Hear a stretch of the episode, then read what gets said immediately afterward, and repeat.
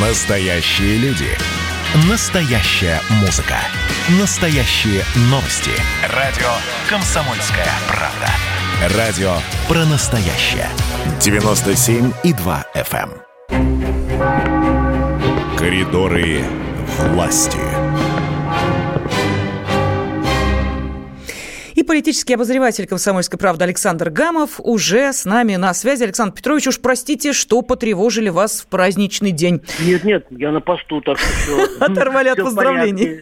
Нет, нет, все в порядке, ни, никакого потревоживания. Э, Нет, все нормально. Э, Тем более, что и в коридорах власти сегодня напряженная работа. Президент Владимир Путин целый день в Кремле сегодня работает. И одно из самых ярких событий, конечно, это э, то, что в День защитника Отечества Владимир Владимирович Путин, э, Путин возложил венок к могиле неизвестного солдата. Таким образом, он почтил память погибших воинов.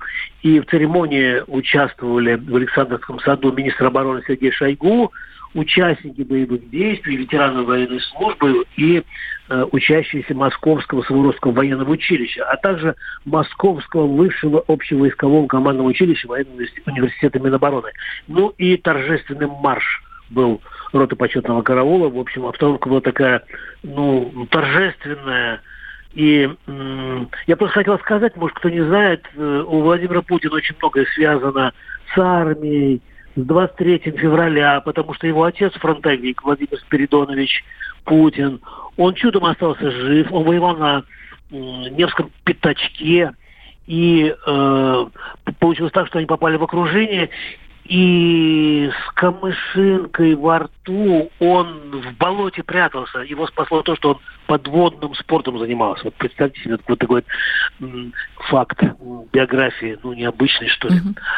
Э, И ночью, поздно ночью, у нас страна большая, э, появилось уже поздравление Владимира Путина в связи с Днем защитника Отечества. Оно э, было записано, это был не просто сухой текст, оно было записано э, на видео в, в кабинете. В это время э, Путин находился. Причем он не сидел за столом, а стоял. Вот. И я бы на два момента обратил внимание. Это, во-первых, акцент он сделал Э, Это, можно прямо сейчас и видео посмотреть, и текст на сайте kp.ru. Акцент он сделал на том, что э, наша армия, она э, основана и вообще в ее, э, что ли, основании э, традиции. Ветераны, которые э, завоевывали победу, и э, обращение его к молодежи. Я не буду все пересказывать, просто сейчас гляньте. Такое оно, в общем, душевно можно либо посмотреть, либо послушать. Ну и сегодня мы продолжаем обсуждать э, события вчерашнего дня. Это визит э, Александра Лукашенко в Россию. И я бы хотел, чтобы сейчас небольшой совершенно комментарий, это скорее цитата звуковая. М, Это заявление посла России Дмитрия Мезенцева, он, в общем-то, ну, просветил меня, когда я ему позвонил, э, по поводу самых острых вопросов, которые иногда возникают во, вза- во взаимоотношениях двух союзных государств. Хорошо, Слушаем давайте мы тогда послушаем, а потом обсудим. Да.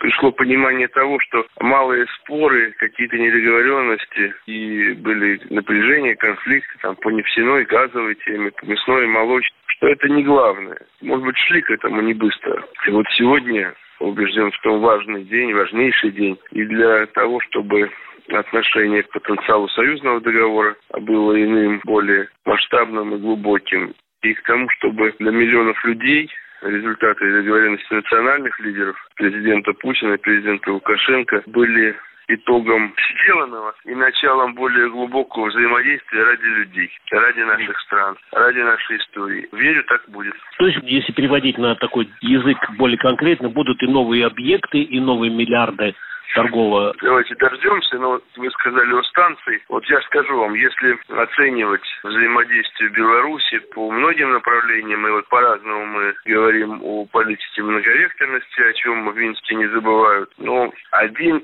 объект такого масштаба, как белорусская атомная станция, возведенная госкорпорацией «Росатом», это ответ президента Путина на запрос белорусской стороны. и по кредиту, потому что решение было принято строить станцию в братской Беларуси. И вот сегодня уже выработано более 1 миллиарда киловатт-часов электроэнергии. Это уникальный факт и бесспорное условие того, что мы понимаем друг друга и готовы сотрудничать.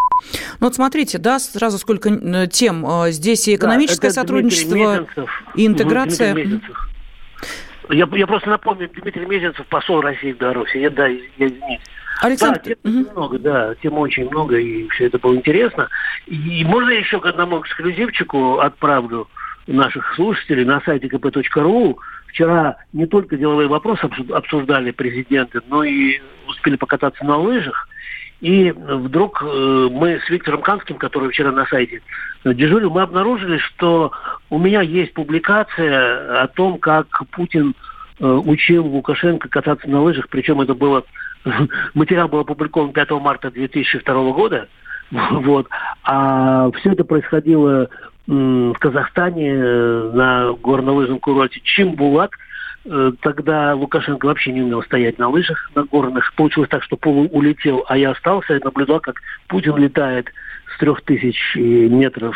А был такой профессорский спуск – Э, где, как нам говорят, для чайника. Вот мы там с Лукашенко тренировались. А материал этот прямо сейчас можете прочитать, как Путин учил Лукашенко кататься на горных лыжах. Вот такой вот эксклюзивчик. Вот. Ну, то есть мне всегда хочется чего-то такое добавить. Александр Петрович, синяков насажали в процессе обучения? Это, это не то, это, это не то слово. Я вообще не мог ходить, и, наверное, неделю. Почему? Потому что мне такое ощущение, когда у меня Путин спросил, типа, ты умеешь кататься? Я говорю, да. Ну, я пару раз стоял на горных лыжах, а это же настоящий. Вот. И у меня были и синяки, и колено было зашиблено, и я с трудом... Я, я хромал неделю, это в больницу, конечно, не ходил. А вот, медики вот. там дежурят в, в Нет, этот там момент? дежурят, ну что я буду к медикам, мне стыдно обращаться. Что ж там, Назарбаев, Лукашенко ходит, Путин, а я пошел... Синяки я, залечить. Я, я нормально ходил, я нормально ходил. Вот. Потом э, был мне такой подарок, я оттуда прилетел, я единственный раз летал на президентском самолете, оттуда прилетел с Путиным, потому что Пул, Пул же улетел, вот, а меня оставили, и я все это наблюдал. Ну, дело не во мне, а дело в том, что вот, э, в принципе, Лукашенко очень хорошо сейчас катается на лыжах, хотя, вот, если честно, между нами, да, вот у нас бесцензурное радио такое mm-hmm. эксклюзивное. Мне, когда я вчера посмотрел по телевизору, мне показалось, мне показалось, что это не тот склон, по которому, по которому обычно катается Путин. Он более, по более крутым. А так как у Александра Григорьевича, э, наверное, квалификация все равно не такая, как у Путина, а у Путина скорость 75-100 км в час. Он развивает, когда спускается с горы. Я как горнолыжник в прошлом могу сказать. Вот. А, видимо, чтобы, ну, не, неловко будет Александр Александра Григорьевича. И поэтому Путин так в поддавке немножко, он так... Ну, смотрите, да, сколько медленно. интересного мы выяснили всего лишь э, из одного факта. Это то, что э, после непосредственного общения президенты России и Беларуси э, покатались на лыжах и снегоходах в Красной Поляне. А что самое вкусное, что самое любопытное, то, о чем, в общем-то, может, мало говорят. Сегодня у меня было видение. Господь разговаривал со мной. Все, праздники кончились, магия рассеялась. Кислое, ничего страшного. Вино из елок. С сахарком разбодяжим, и будет портвейн. Я наблюдаю и понимаю, к каким изменениям может привести расширение рамки. Предчувствие перемен. На радио «Комсомольская правда».